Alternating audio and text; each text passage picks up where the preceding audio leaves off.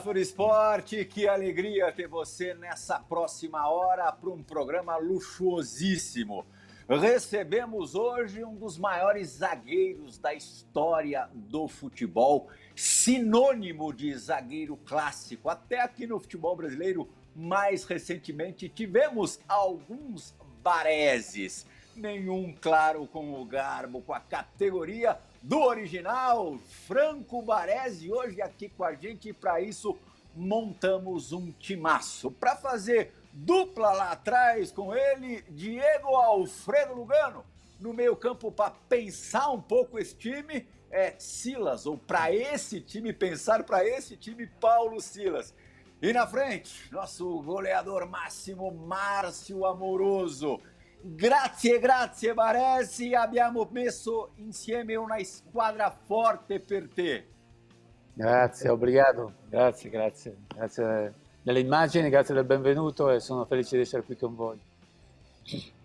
Uhum. Baresi está no Brasil, estamos gravando esse programa remotamente, mas ele não está na Itália, não está no Brasil, gravando um documentário em breve para os fãs do Baresi contemplá-lo um pouco mais. O único hoje estrangeiro nosso no pedaço é Diego Lugano, que está falando direto de Istambul, na Turquia. Foi ali rever amigos e também rever, ver de perto os seus negócios na Turquia. Vamos começar por quem é, esteve muito perto do Baresi nos últimos dias e na carreira também. É o mais contemporâneo aqui do nosso time. Silas, é, é verdade que, primeiro, antes de falar lá de trás, ontem e anteontem, em relação ao dia da nossa gravação, você teve com o Baresi aqui em São Paulo? Sim. Um bom dia, amoroso, Lugano, Plira. Eh, Franco, grazie, grazie per essere con noi, per aver accettato l'invito. Bueno, due giorni che siamo, siamo stati assieme e ho portato la, la gloriosa maglia di eh. Milan. Eh? dove, dove lui, ha fatto, lui, ha fatto, storia, Marcio anche, però io ho giocato un mese per il Milan assieme a Franco, due gare, due partite, e bueno, c'è stato davvero un piacere. Grazie ancora per, per essere con noi. Grazie a voi, obrigado. Sono felice di essere con voi e, e fare una chiacchierata. o Silas, muita gente não sabe, mas o Silas realmente disputou quatro partidas pelo Milan Antes, pela Sampdoria, pelo Cesena, enfrentou aquele Super Milan. É, e também confronto de seleções 1989, preparação para o Mundial da Itália, casa do Baresi, um amistoso em Bolonha, Silas. Que, que aconteceu naquele dia, você se lembra? É, ho perso tutte le gare che ho giocato incontro di, di Franco, meno una, che c'è stato quella da, da prima dal Mondiale, 90 Italia, che abbiamo vinto 1-0 con, la, con gol di André Cruz e bueno, c'era Baggio, c'era Giannini, c'era Franco, uh, uh, una squadra fortissima, no? E, e bueno, Emanuele. c'è la... Sì. Noi le, amichevoli le, amichevoli le, le vogliamo. Os no, no, a gente non gosta di ganhar, no? ricordo, ricordo quella partita, eh, Brasile giocò una bella partita e noi insomma eravamo anche un po' in difficoltà quel giorno e ci stavamo preparando appunto per i mondiali e eh, ricordo benissimo. Guarda qui come eri in forma, eri grande, grande. Questo infatti ti controllo da dietro, hai visto? Eh, il controllo, stava me controllando por trás aqui.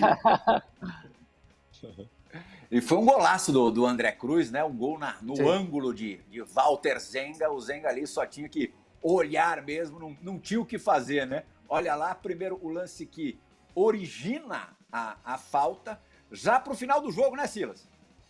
Sì, sì, alla fine della gara e bueno, già no, non si c'era niente da fare dopo per, per gli italiani. Aí sta Alemão, eh, assieme a André Cruz, che, che, che ha giocato anche dal Milan dopo, no? André Cruz.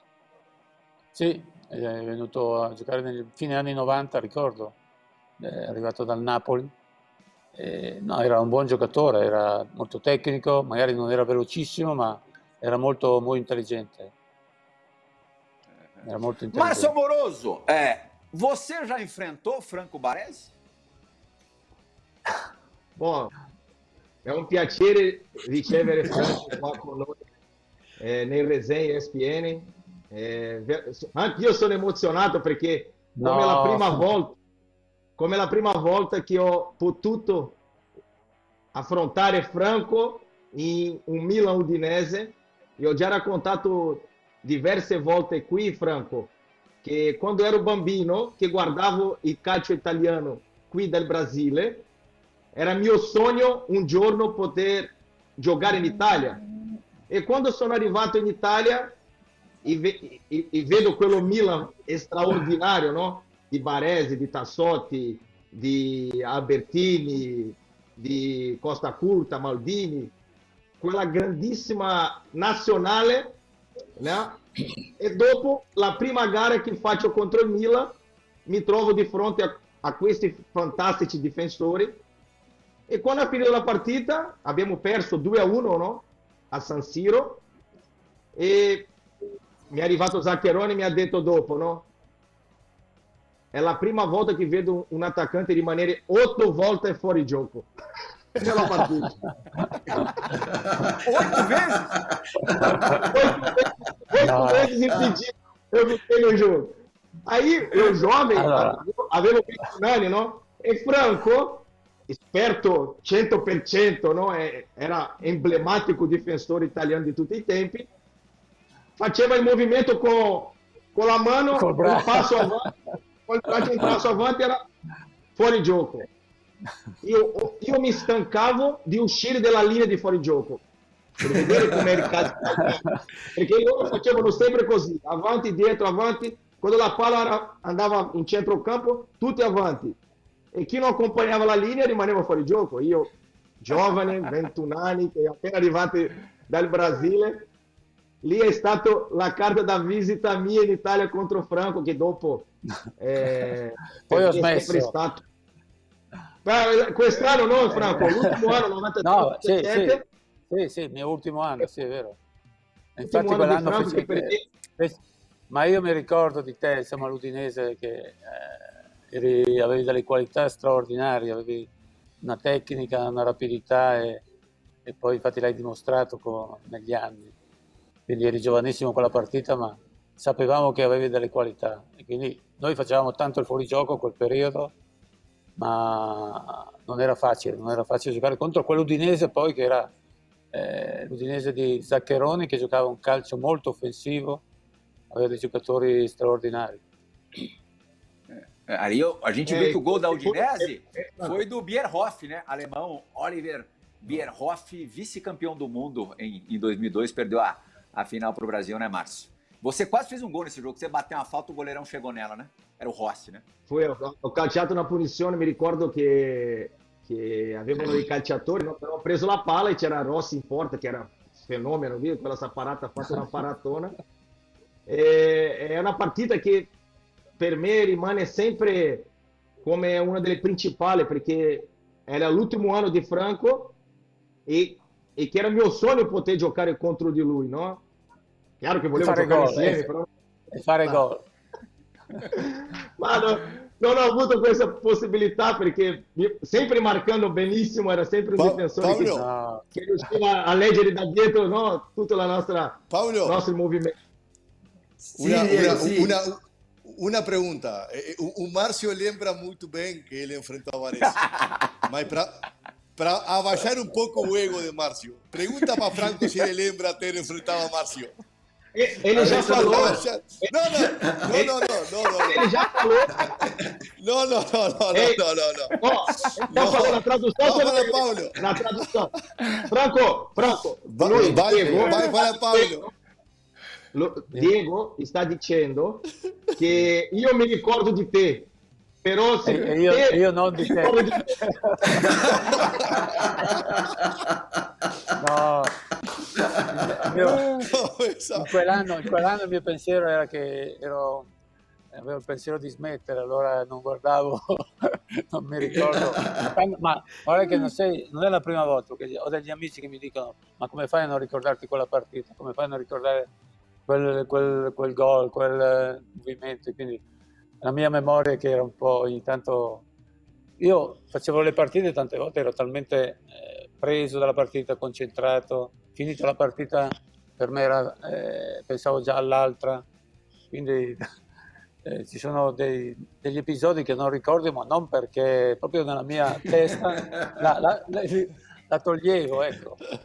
Ma adesso invece mi fa più, molto piacere, la ricordo con le immagini, ricordo quella partita e, e amoroso, insomma Marzio, e, lo ripeto, è, è stato un giocatore che io ho ammirato perché nell'Udinese ha fatto delle cose straordinarie e, un giocatore con grande qualità, grande tecnica.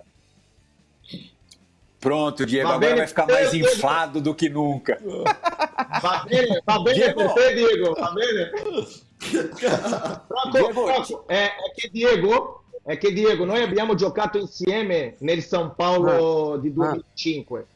Abbiamo vinto insieme la Coppa Libertadores e ah. la Coppa Intercontinentale, che è il mondiale per club. E Diego era giovane, no? lui andava in ritiro con me nella mia stanza, no? Então, ah, allora ho passato un po' di esperienza a lui. ecco, San Paolo Bom, Diego, lógico, tirando... No, dicevo, no, parla, San Paolo ho un ricordo non proprio positivo io invece, che quando abbiamo giocato sì. con San Paolo nel, nel 93, eh, nella finale di Coppa Intercontinentale. Quindi quella partita l'abbiamo persa sì. non bene. É, Foi o é, bicampeonato é, mundial do São Paulo. Márcio, só rapidinho para a gente não perder o bonde. Foi o bicampeonato mundial do São Paulo. São Paulo 3, Milan 2. Um jogo só pelo placar já dá para perceber que, que foi é, extremamente emocionante. É, a, o Milan com a sua linha ali tradicional, Panucci, Baresi, Costa Curta e Maldini. É, Franco, hai considerato giusto il, il risultato? o 3 a 0, no, 3 a 2 alla fine, no, alla fine sì, perché abbiamo fatto degli errori che San Paolo ci ha castigato, ma, ma San Paolo è una squadra molto, molto forte, sapevamo, era dei giovani di talento e anche giocatori di esperienza, eh, ricordo infatti Rai, poi c'era Cereso, Tonino Müller davanti, ma una squadra che temevamo e sapevamo che non era facile. Infatti loro fecero una grande partita, noi abbiamo fatto degli errori, giustamente ci hanno castigato alla, ogni volta infatti si fecero tre gol. Che fare tre gol a, a, quel Milan non era facile, quindi eh, complimenti a, a Santos. Esse jogo a gente está acompanhando aí, Márcio, os, os gols. O São Paulo sai na frente, o Milan empata, sai na frente ali com o Palinho, o Milan empata com o Massaro, depois o São Paulo faria 2 a 1 o Milan empataria já mais para o final do jogo 2 a 2 e aí tem o, o, gol histórico do, do Miller, já citado pelo, pelo Franco Baresi, meio sem querer ali numa dividida em que ele meio que pula do, junto ali com, com, com o Rossi e acaba tendo, tendo a felicidade de, de fazer o gol que seria derradeiro da conquista do bicampeonato, como eu disse, do, do São Paulo. O que, que você ia dizer, Márcio? Eu, eu acabei te, te interrompendo? No, era una domanda che volevo fare a Franco. Se sì. lui si ricorda qual era il giocatore che, che secondo lui era quello che poteva fare la differenza in quella partita. No, in quella partita c'erano diversi giocatori, eh, perché c'era Rai, ripeto, Tonino Cereso aveva 38 anni ma fece una straordinaria partita poi davanti c'erano Müller che era molto veloce, aveva, faceva un movimento che ci ha creato diversi problemi. Quindi una squadra insomma, eh, ha, meritato, ha meritato poi alla fine, perché quando, quando hanno, sono riusciti a fare tre gol al Milan in quel momento vuol dire che avevano delle grandi qualità. Olha, e a gente vai ver justamente o terceiro gol uma jogada do Leonardo pelo meio, o Cerezo Leonardo. faz o lançamento e o gol, é, do, e o gol do Miller, meio sem querer, mas que teve, que teve lógico, um, peso é, imenso aí.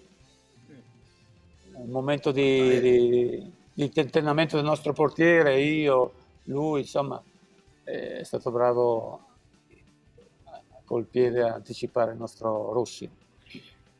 Diego Lugano, é, você além, claro, do nosso convidado, é o, é o único zagueiro do, do pedaço aqui. Você pode dizer que o nosso convidado de hoje é o jogador da posição que mais influenciou outros zagueiros, outros jogadores dessa, de, desse setor do campo?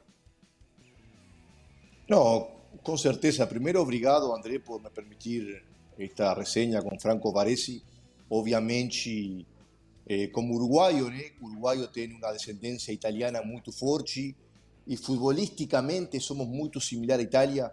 Entonces, eh, ese sistema defensivo noso muchas veces es peleado na, na Italia y obviamente cuando se fala defensa, zaguero, fala sistema defensivo, Franco Varesi eh, reúne quase que a perfeição nesse nesse trabalho e para nós, para nossa geração, tanto no Uruguai como mundo, o Baresi é uma referência. Ele mudou o estilo do do, do zagueiro jogar, a influência do zagueiro dentro do time. Então é um prazer poder estar com ele aqui hoje e intercambiar ideias e principalmente escutar o que ele tem para falar. Né? Il calcio dell'Uruguay è vero, assomiglia un po' al calcio italiano.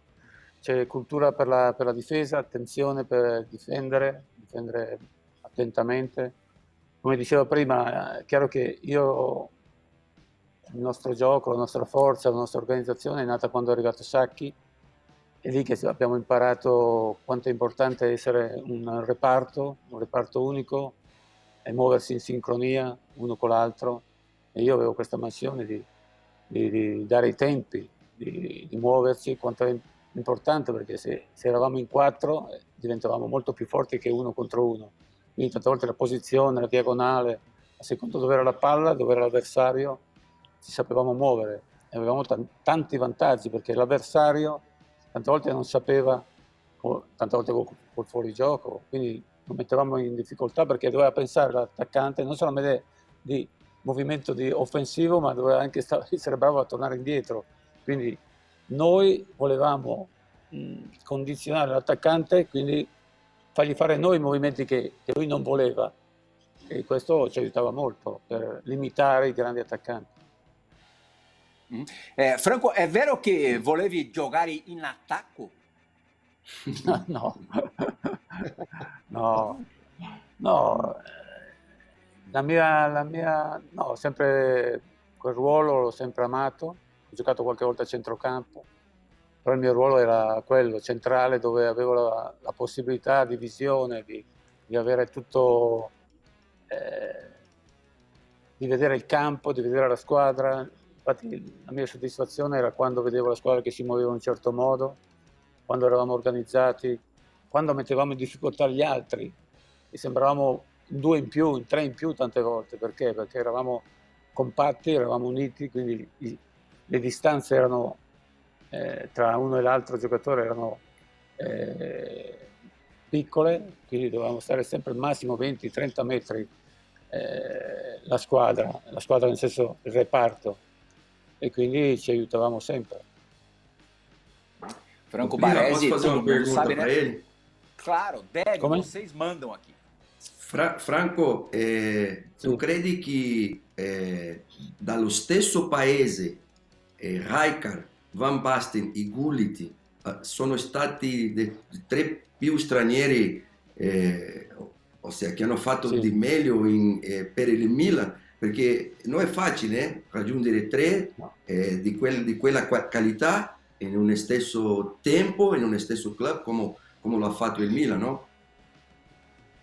Eh, nella storia del Milan sono passati grandissimi campioni, grandissimi fuori classe, ma quello che, che dico, che penso che avere tre come Van Basten, Reiter e Gullit insieme diversi anni in una squadra credo che sia molto difficile ripetere perché erano straordinari, insomma, i ruoli determinanti, centrocampo, eh, attacco, Gulli faceva più che un attaccante, quindi avevano fisicità, avevano qualità, avevano personalità e quindi hanno trasmesso anche a noi, hanno portato veramente una, delle conoscenze, della, della, personalità alla squadra incredibile. E credo che sia irripetibile avere tre campioni, tre fuoriclassi come loro insieme. Per lei, per lei è stato eh? più forte, per lei è stato il Milan più forte di tutti i tempi? Il Milan, beh, il Milan quegli anni il Milan è stato, forse sì, 88-89, eh, con i tre olandesi al completo, con il gruppo degli italiani, Donadoni, Maldini, Tassotti, eh, Ancelotti, credo che quel Milan aveva qualità, fisicità, aveva, era organizzato. Poi è venuto un Milan di Ancelotti, perché non dimentico, non dimentichiamo quel Milan di Ancelotti degli anni 2000, era straordinario con Nesta, Maldini, eh, Pirlo, Kakà, Sescenko, eh, insomma due Milan diversi, ma credo che il, il mio Milan aveva qualcosa in più con gli olandesi. Justo, é, não sei vocês, amigos, mas é, é, a, na comparação com o Milan do Ancelotti, que foi super vencedor, para mim, na verdade, não há comparação. O Milan do, do Baresi, dos holandeses, do Arrigo Sacchi, é, foi muito mais marcante em nível é, histórico. É, para mim, só rivaliza com o Barcelona do Guardiola, dos times internacionais, pelo menos que eu vi jogar. Não vi o Real Madrid do, do Stefano. Esse time, né, venceu três Champions Leagues, 89 goleando 89, é, goleando o Steaua Bucareste por 4 a 0, na temporada seguinte batendo o Benfica por 1 a 0 e depois 94 é, vencendo o Barcelona por 4 a 0. A gente vai começar aí a, a rever imagens lindíssimas, gols lindíssimos dessas finais de, de Champions League. E eu já quero saber do, do, do Baresi, primeiro ainda para a gente não perder também o bonde da história dos holandeses, del trio olandese eh, Titi ha incantato de più, Baresi, eh, eh, Gullit, Rijkaard e Van Basten. Eh, è difficile sceglierne uno. Allora, il, primo anno, il, pr- il, primo anno, mi impressiona Gullit perché Van Basten si fece male all'inizio e quindi non giocò. Eh, Gullit eh, fece un'annata straordinaria, ci trascinò tutti con la sua forza, con la sua capacità di, di trascinare la squadra, perché giocò davanti, eh, ma fu un giocatore straordinario. Poi quando tornò Van Basten è chiaro che ci siamo resi conto di che fenomeno è, perché è un giocatore con quelle qualità, un centravanti, un attaccante con una stazza che ha 1,86 ma un'agilità, una tecnica eh, forte di testa, sapeva calciare destro-sinistro, quindi sicuramente è un fenomeno. Ma non dimenticare, non vorrei dimenticare Reca perché magari è meno appariscente, meno personaggio, ma Reicard quando l'avevo davanti a me, insomma, ero tranquillo perché è un centrocampista che teneva il campo da solo, 30-40 metri lo teneva da solo, una cosa aveva una forza, eh, ma anche tatticamente era super. E quindi per me con loro siamo stati fortunati. Loro a trovare un gruppo, ripeto, italiano che aveva voglia, che aveva voglia di vincere, quindi c'è stato questo mix di giocatori di, di grande livello, non solamente tecnico ma anche umano, professionale, eh, è stato molto importante perché è una squadra unita, compatta, che, che voleva stupire, ecco, voleva vincere, ma quello che abbiamo, siamo riusciti anche ad emozionare la gente, perché era un calcio nuovo, un calcio che era difficile da vedere nel, nel campionato italiano. A gente já viu aí imagens das duas primeiras finais vencidas pelo, pelo Baresi, finais de Champions League. A outra seria contra o Barcelona, que a gente vai mostrar na, na sequência, 4 a 0 Eh, hai guadagnato tre Champions, eh, qual è il tuo preferito? Beh, è chiaro che ricordiamo sempre la prima perché arrivava dopo 20 anni, quindi c'è una grande attesa, c'è stato un, un, un esodo di tifosi eh, a Barcellona e quindi quel giorno c'erano 80.000 tifosi rossoneri eh, ma, ma, è chiaro che le vittorie le ricordiamo sempre volentieri. Mi dispiacque mancare la finale del 94 per la squalifica, ma la squadra fece una grande partita, una delle migliori, contro quel Barcellona che, che forse ci sottovalutò e quindi aveva qualche pecca forse in difesa e, e li castigammo facendo una super partita. Franco, eh, Silas. Oh. Oi, Márcio. No, una domanda, una domanda importante che, che volevo fare a Franco, che sì. se lui oggi con la nuova gestione del Milan, lei che è il vicepresidente, cosa manca per il Milan ritornare a avere questa forza europea per questa società? Ah, il Milan è cresciuto molto negli ultimi due anni, sta, sta costruendo un bel, un bel, gruppo di mix, che ci sono dei giocatori esperti, ma ci sono anche dei giocatori giovani di, di talento. Forse per essere al top con le, con le migliori d'Europa, chiaro che un paio di giocatori in certi ruoli forse servirà, ma credo che come tutti le, i cicli, credo che ci voglia il tempo, perché ricordo anche dopo l'ultima finale torna, sono passati nove anni dal, due, dal 1994 al 2003, quindi anche se c'erano dei grandi giocatori non è facile arrivare poi a vincere la Champions League, ma il Milan credo che sia sulla buona strada. Ainda é, regressando historicamente, Diego, é, em 89, nesse primeiro título de Champions, na semifinal, o Milan enfrentou o Real Madrid. Real Madrid que na temporada seguinte viria a ser tetracampeão, tetra ou pentacampeão espanhol, quer dizer, era um time fortíssimo. Sabe quanto foi a semifinal, Diego? 5 a 0 pro, pro Milan sobre, sobre o Real Madrid. É, é, quer dizer, é tão representativo é, quanto essa terceira final que nós vimos, o 4 a 0 no, no Barcelona. É, claro. Esse, time di Milano è spettacolare. no, ese, no, ese time partita, è spettacolare. Quella partita ci fece capire proprio che stavamo facendo qualcosa di straordinario. E infatti arrivavamo a quella partita carichi come a, a molla e, e, infatti in finale non potevamo più perdere. Qualsiasi avversario era non avremmo mai perso. Perché quell'anno quel Milan lì andava, andava più forte e più veloce di tutti, insomma, avevamo eh, una velocità maggiore. E noi, noi abbiamo visto, eh, Franco, è un paio di squadre che hanno vinto di seguito anche Coppa Campioni, però quel Milan, eh, questo Milan che stiamo vedendo, metteva paura, metteva paura. Questo Milan ci fermava tutto il Brasile domenica mattina per guardare eh, la, le gare di italiano. Di eh, eh, in anche in Uruguay, anche in Uruguay si fermava tutto. Oh, eh... o, ecco, ossia, metteva paura a tutte le altre squadre perché Real Madrid, Barcellona, Bayern Munich hanno avuto delle, gra- delle grosse squadre, però come queste del Milan che metteva paura io non ho mai visto. Eh. No, Tua primeira experiência, eu... Diego, assistindo futebol internacional foi vendo Certeza. o campeonato italiano aos domingos pela manhã, né? Isso você já me disse algumas vezes. Certeza. Sí, certeza. Mi, mi mejor lembranza de mi infancia en Uruguay con mi familia es domingo 9 de la mañana asistir a, a un Milan de Varese o a Napoli de Maradona. Era, era mi primera experiencia con el fútbol europeo. Por eso que la figura de, de Varese para, para nosotros, eh, para mi generación, es tan, tan marcante y tan importante. Más para mí ainda que después el destino me fez jugador de fútbol, capitán de Uruguay y zaguero. ¿no? Lugano, Lugano, faltou para você a experiência de jogar no futebol italiano, Diego?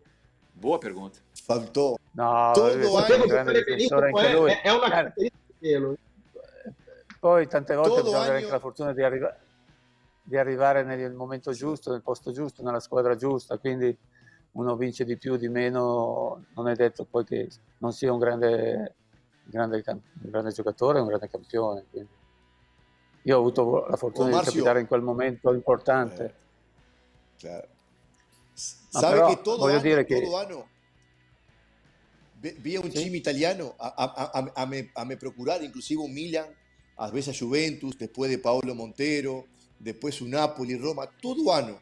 Y siempre aconteció una cosa que uno no llegué en Italia. Fui a Turquía, fui a España, Inglaterra y no conseguí jugar en Italia, que o acho era o futebol ideal para mim, né? Ideal para mim, mas o destino o destino não, não me permitiu jogar na, na terra de, de Franco, né? Só não iria jogar com a camisa 6 do Milan, porque essa foi imortalizada em 1997, ano de aposentadoria de Franco Baresi. O, o Diego falou também é, do, do Napoli, do, do, Diego Armando Maradona. Imagina os duelos da época, né? É, entre Milan e Napoli, Maradona versus Franco Baresi. Esse duelo também aconteceu no Mundial de 90, semifinal da Copa do Mundo em Nápoles, aí por coincidência, com um desfecho é, positivo, favorável ao, à, à, seleção argentina. Mas eu queria saber do, do Baresi como, como definir este e, e duelli con, con Maradona. Eh, beh, erano anni molto intensi, insomma, quegli anni Milano e Napoli si contendevano sempre lo scudetto, quindi eh, ci sono state grandi sfide. In più lo incontrammo poi alla semifinale, come hai detto tu, eh, ai mondiali del 90 e Maradona ci ha sempre tante volte castigato, insomma era difficile affrontarlo. Noi con il Milan eh, alcune volte riuscivamo a limitarlo perché fermarlo è quasi era impossibile. Quindi quando riuscivi a limitarlo con la nostra organizzazione, eh, allora riuscivamo anche a fare il risultato. Ma dovevamo essere molto bravi a, a essere in due, in tre contro, contro lui perché uno contro uno perdevi. Aí a gente está vendo, como, como citou, como disse o Baresi, imagens da semifinal do, do Mundial de, de 90, decidido nos, nos pênaltis. Imagino a dor tremenda do, do, do Baresi em ser eliminado de uma, de uma Copa do Mundo dentro da sua casa. Eh, come è stato il, dolore dell'eliminazione per, per, Argentina a Napoli, Franco? Beh, quella nazionale credo che meritasse, meritasse qualcosa in più, insomma, di arrivare in finale, perché avevamo fatto un grandissimo mondiale fino, fino a quella partita, eh, anche bel, giocammo anche un bel calcio, è chiaro che la delusione insomma, fu, fu tanta, perché poi ai rigori, dove è chiaro che sono sempre una lotteria, e, purtroppo non avevamo la fortuna di, di arrivare fino in fondo. Ma però ho un bel, un bel ricordo, un la delusione di non aver fatto la finale che, che penso forse meritavamo. Uhum. É, e ainda falando do Maradona, a gente tem um, um VT aqui, uma entrevista do Maradona é, após um duelo, um dos duelos contra Franco Baresi, após um jogo entre Nápoles é, e Mila, em que ele deixa o gramado com a camisa, vestido com a camisa 6, é, emblemática do Baresi, e falando a respeito do nosso convidado de hoje. Vamos dar uma olhadinha que vale a pena. Questa è di un grandissimo giocatore, io penso che, che Franco Baresi è, è, è, il massimo come difensore, per quello eh, questo è ricordo che me lo porterò per tutta la vita. Olha lá. Ninguém esquece, né, Silvio? È vero, eh? è vero, eh? tutto quello che ha detto Diego è vero. oh, e noi, e noi no, prima, prima, di che voi, prima di che voi arrivassi al, al, al, programma abbiamo compartito che bueno, tu sei stato il migliore difensore di Milan di tutta la storia e, bueno, uno dei migliori del mondo e questo parlavamo l'altro ieri con Franco di, da, da Beckenbauer, da da Passarella, da Maldini, Costa Curta, Aldair, anche Ruggeri, no? abbiamo parlato, poi il, il, il de, de, del momento come Van Dijk e altri, però tu hai marcato, hai marcato una storia e questo per noi, è, è, come ho detto Lugano, è un piacere avere, avere qui con noi per, per, per parlare di tutto questo. No? No, siete sempre, grazie ma oh, vedere quell'immagine mi, mi, emoziona, insomma, mi emoziona sempre vedere Maradona che, che dice le parole nei miei confronti. C'è sempre stata una grande, grande, ammirazione, grande stima, perché lui era amato dai compagni, ma anche da, dagli avversari, era stimato perché sapeva, era un, un, leader che non si lamentava in campo, prendeva le botte, eh, ma si rialzava senza mai un lamento. Quindi, eh, Maradona credo che eh, ci manca. Insomma. Franco, eh, no, noi, noi, sappiamo che è difficile, però ti volevo fare una domanda che, che ho una curiosità. Oggi nel calcio mondiale lei riesce a vedere qualcuno che si assomiglia a lei nel miglior tempo, nel, negli anni d'oro?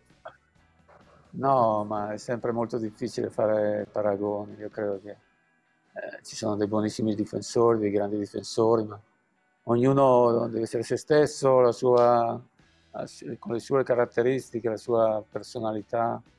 Quindi è difficile, non saprei. Eh, perché e... magari non era un gigante, ma così riuscivo a giocare bene quando riuscivo a far giocare bene anche i miei compagni. Quello che è, è stata la mia fortuna.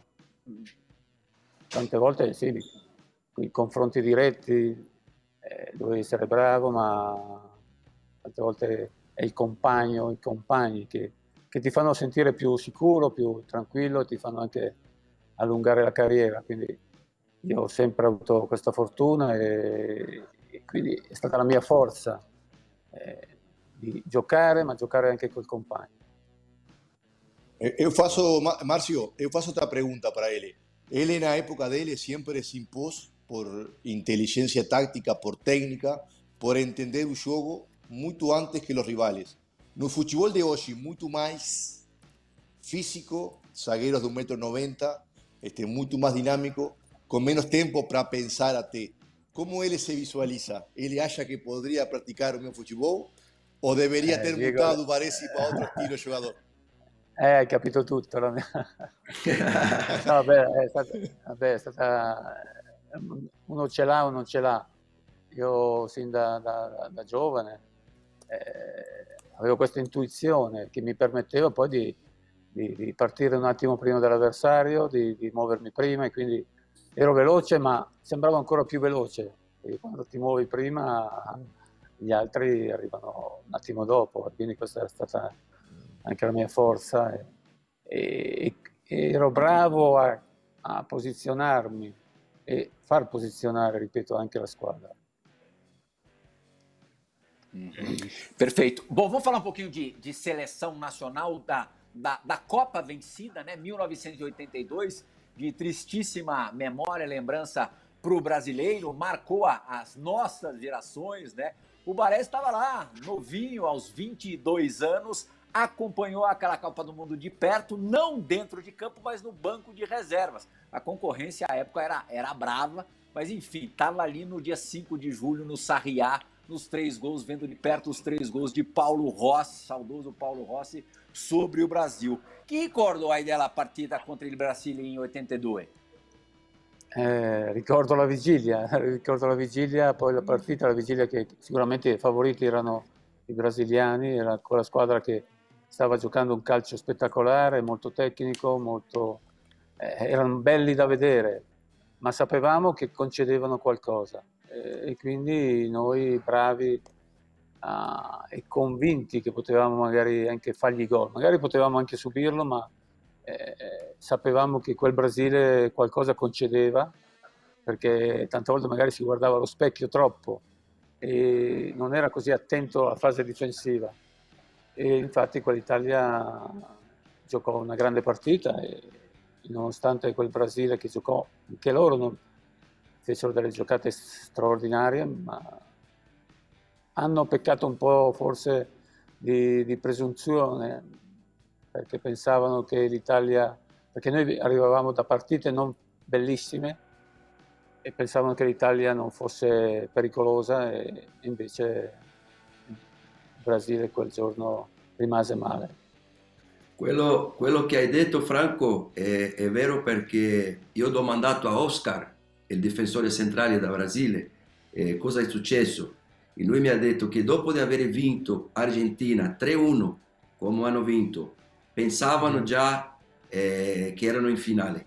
E poi sì, si sono sorpresi. Anche, bastava, anche, eh, bastava, anche, un pareggio al Brasile. Eh, eh, e si hanno, sor- si hanno sorpresi con quella, infatti, con quella gara di, sono... di, Italia. Mi ricordo il gol del 2-2 di, di Falcao e pensavo che quel gol ci, ci, ci tagliassero le gambe, che invece abbiamo avuto la forza e, e loro volevano farci il terzo gol, il quarto gol, invece di, di essere un po' più prudenti e, e facciamo il terzo gol noi.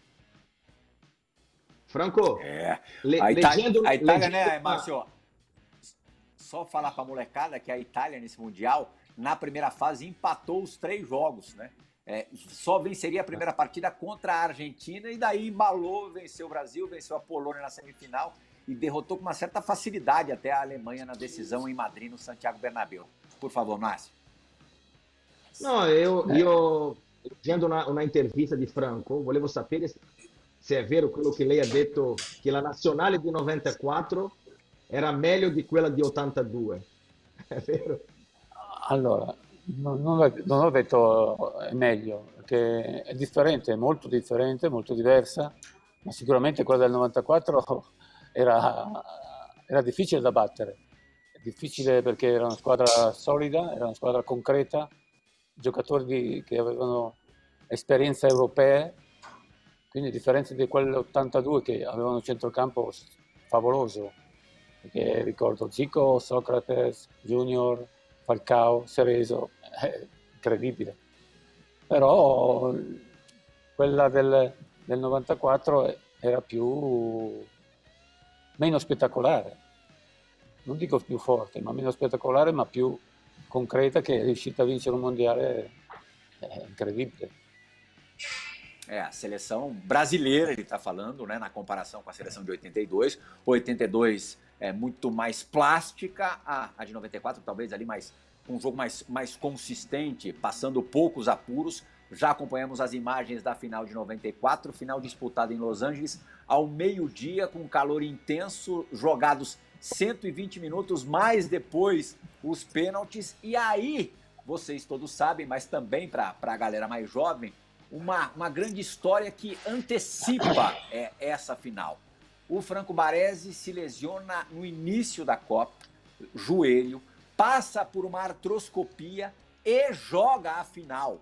Se machucou no começo, operou o joelho e disputou essa partida, é, sendo elogiadíssimo pelo craque daquela Copa do Mundo, o Romário, que não fez gol nesse jogo, foi 0 a 0 né? E disse depois em entrevistas que jamais sofreu uma marcação tão implacável. É, que magia hai fatto per, per giocare quella finale, Franco?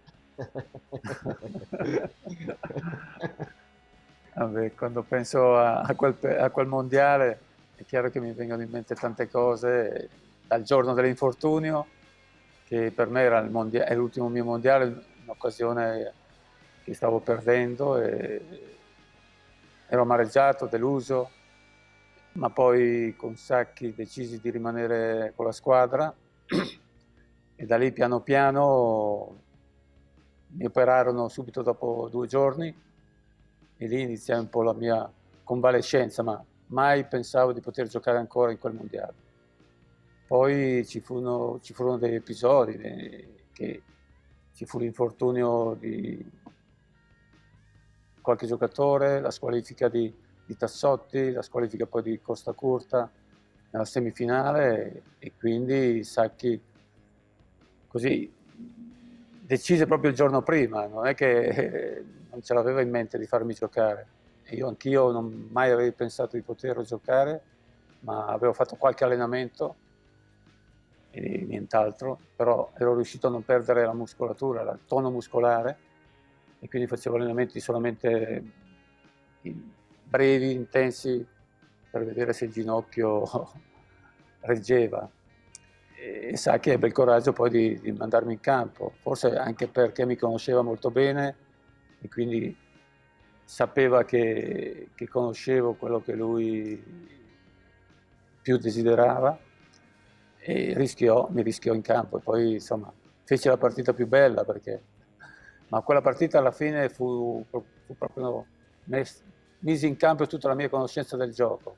Fu proprio una partita di dominio mentale perché eh, fisicamente non sapevo quanto resistevo, se il ginocchio resisteva, se, ma c'era quella grande attenzione eh, la mia testa perché avevo anche paura, paura di sbagliare perché tornare in una finale per la squadra che era arrivata fino in fondo, insomma, anche, alla, anche alla mia età, che non ero giovanissimo, hai, hai delle paure, ma avevo talmente eh, la partita nella testa che, che, feci una grande prestazione, che Bebeto Romario non è che, anche perché non, non fecero gol, ma non è che non ci misero in difficoltà e in apprensione, perché quando prendevano palla erano sempre dolori, era sempre, eri sempre uh, attento perché ti potevano castigare.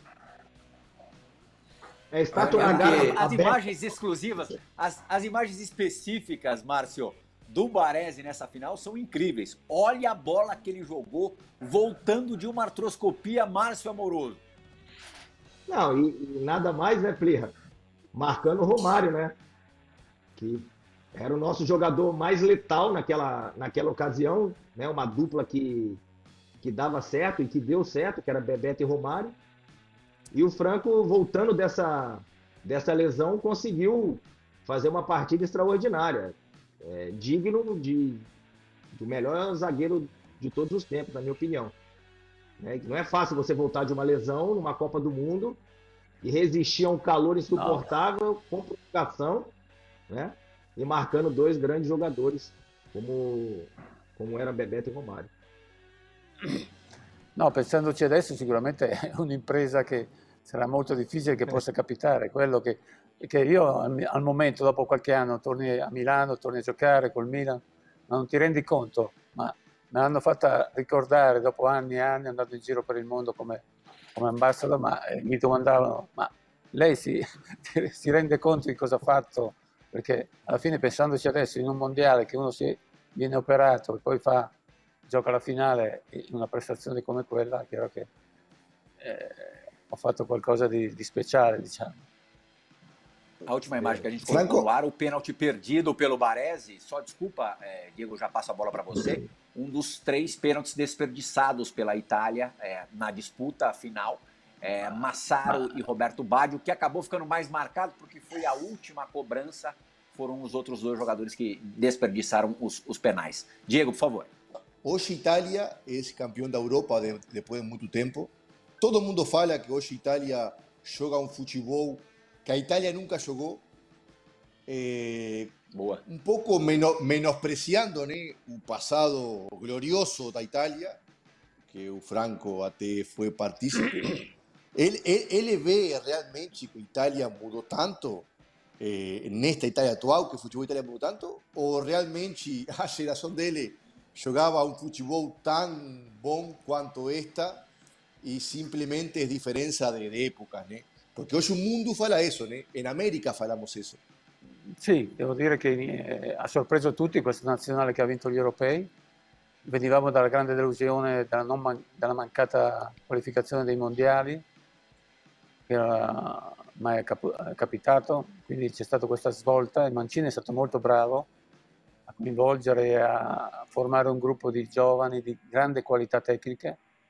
Quindi la, la forza di questa squadra è il centrocampo e, e, ma, e, la, e, la, filosofia che ha trasmesso. Quindi è un gioco molto più offensivo, molto più di qualità tecnica e, e quindi riesce veramente a, a, a, stupire. Ha stupito tutta l'Italia, ha stupito anche l'Europa perché nessuno pensava che questa Italia potesse vincere facendo un calcio diverso dal solito che la nazionale italiana eh, ha fatto, perché più tenta magari di difendere poi il contropiede, invece questa va a imporre il proprio gioco, questo è molto, molto bello che, che, ha trasmesso a tutti i tifosi in Italia.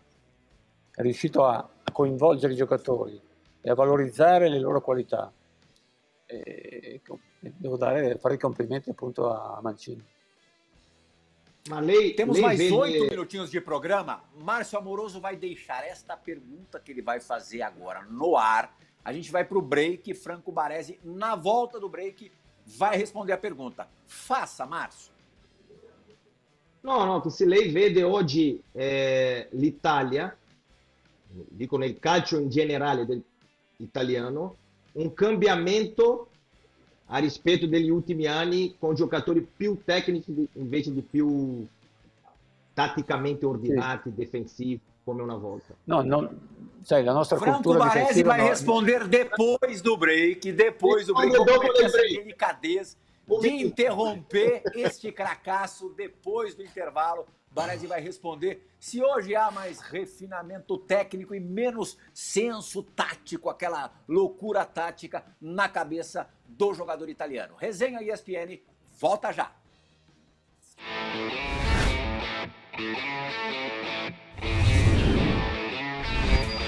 Thank you.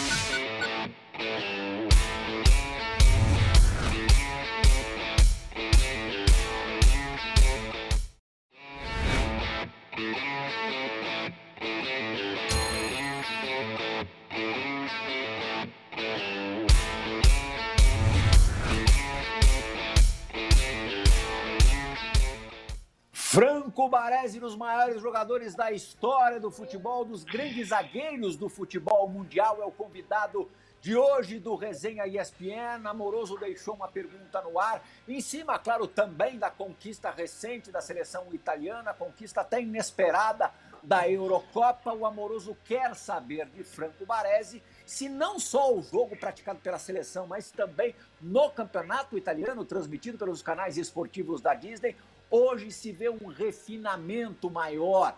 O jogador italiano, vamos, vamos especificar no italiano, ele hoje é diferente da época em que você jogava, Baresi? Sì, sì, il campionato italiano sta, sta, crescendo anche sul piano tecnico e quindi credo che aiuti molto anche la nazionale. Cerchiamo anche di, di imporre il proprio gioco ogni squadra, quindi ci sono anche molti più gol, ma è chiaro che non dimentichiamo mai la nostra cultura difensiva, quella ce l'abbiamo nel nostro DNA però c'è un miglioramento nel gioco e quindi la nazionale ha trovato beneficio, ma ha capito anche Mancini che avendo a disposizione quei, quei giocatori che ha ora, che sono molto tecnici, che cercano sempre di giocare, ha, ha fatto un'Italia piacevole e, e, tutti sono coinvolti e ha impressionato tutti i, i tifosi. Para encerrar, temos pouco tempo do Resenha ESPN e uma mensagem gravada, colhida, captada, capturada pelo nosso Paulo Silas, de um ex-companheiro do Franco Baresi na seleção italiana, assim como o Baresi, vice-campeão mundial em 94. Era o goleiro naquela ocasião, Gianluca Pagliuca. Buonasera, olá. Ciao Franco. Ricordi, ricordi tuoi bellissimi, eh, dal mio esordio nazionale fino abbiamo fatto due mondiali, una finale, abbiamo fatto veramente un periodo bellissimo e quindi grazie di tutto, è stato veramente bello condividere questo periodo fantastico e niente, per me era un onore portiere della Sandoria essere giocare in porta con la difesa 4, Tassotti, Baresi, Maldini, Costa Corta, proprio la difesa del Milan campione d'Europa, quindi è stato veramente bello e sei una gran persona, un ricordo splendido, quindi niente, tante belle cose ed è stato veramente un piacere condividere tutto con te. Ciao. Un gran amico, Franco. Sì, mi ha fatto eh, Gianluca è, è, stato un grande portiere eh, a Sandoria, all'Inter, in nazionale. A, a, era anche piacevole giocare con lui perché è un grande professionista e, e abbiamo vissuto quell'esperienza insieme. E grazie del messaggio e lo abbraccio. Anche lui ha partecipato con noi qua. Ah, sì, verdade. Ah. Foi ótimo, foi ótima a resenha com, é, o Paduca. É, talvez, eu não sei se o maior companheiro de zaga, porque o Costa Curta também marcou época ao lado do, do Franco Baresi, mas o Maldini, acho que em termos de longevidade, foi quem mais jogou próximo do, do, do Franco Baresi e Paulo Maldini, outro gênio ali da, da posição. O Diego Lugano sabe, né, que o, o, quão, o quão importante é confiar no seu companheiro de zaga, ali no seu parceiro de zaga para o afinamento se dar, da, se dar da melhor forma, para esse casamento se dar da melhor forma. Mas o, o Baresi jogou com o Maldini zagueiro e o Maldini lateral. E aí eu tenho uma, uma dúvida mesmo. In, in quale posizione ha giocato meglio Paolo Maldini? Con Paolo abbiamo giocato la finale mondiale del 94, lui era centrale. Eh? Mm-hmm. ha giocato perché quel mondiale quando io mi feci, feci male giocavo sempre centrale con Costa Curta e poi anche la finale perché iniziò da terzino, poi si fece male Mussi, o, sì, Mussi e allora tornò centrale, giocammo centrale eh, tutta la partita. Comunque Maldini ha fatto con me sempre da terzino, laterale, ha una sicurezza per me, ero tranquillo sua, perché giocavamo dalla sua parte, io ero centro-sinistra, lui terzino sinistro, quindi eh, però eh, lui ha fatto degli anni straordinari anche da centrale, eh, quindi era meno giovane, la sua esperienza, la sua, la sua classe, la sua tecnica, poteva fare uno e l'altro e li ha fatti benissimo. Meninos, mais alguma observação a Franco Baresi? O tempo está chegando no final, infelizmente. No, per me ringraziare, c'è stato davvero piacere, e grazie Franco ancora, no? Diego, che c'è no. stato anche uno dei migliori difensori di, di Sud America mondiale con la nazionale uruguayana, Marcio e, e André. per me, da, da, da, parte mia, eh, grazie, grazie Franco, eh. no. tu sei davvero vi, vi, un campione dentro io, e, e fuori. No, vi ringrazio a tutti voi e un abbraccio e grazie per tutte le belle parole e le immagini che avete mandato. Grazie ancora. Grazie Franco, è stato veramente Fenomeno. un piacere di vedervi. Ciao. E, e... Torni sempre con noi, il Brasile ti aspetta sempre. Ok, grazie. Fenomeno. Ah, obrigado. obrigado. Diego, Fenomeno. já pensou essa dupla? Fenomeno. Ciao Silas. Eh? Ciao Federico. Fede, eh, un bacione, grazie. É, oh, oh, dupla boa, du, dupla boa. Eu batia, eu, eu batia e ele jogava. Dupla boa. Eu batia e ele jogava. Dupla boa. Dá tempo, dá tempo de uma última, uma, uma última domanda, Franco. Chi ha giocato meglio, Giuseppe, tuo fratello o Franco Varese? Vabbè, che domande sono? Giuseppe que, que jogou a Copa do Mundo também, irmão do Baresi, jogou a Copa do Mundo de 86 pela, pela seleção é, italiana, jogava na rival Inter. O Baresi aí com essa, aí jovenzito nessa foto, os dois muito jovens com a camisa gloriosa do Milan. Che piacere, grazie mille. Pensa a te in casa, Baresi dice, il Milan più forte. Ha sofferto un po' di più lui. Fã do esporte, espero que você tenha gostado. Okay. É, tenho certeza que gostou.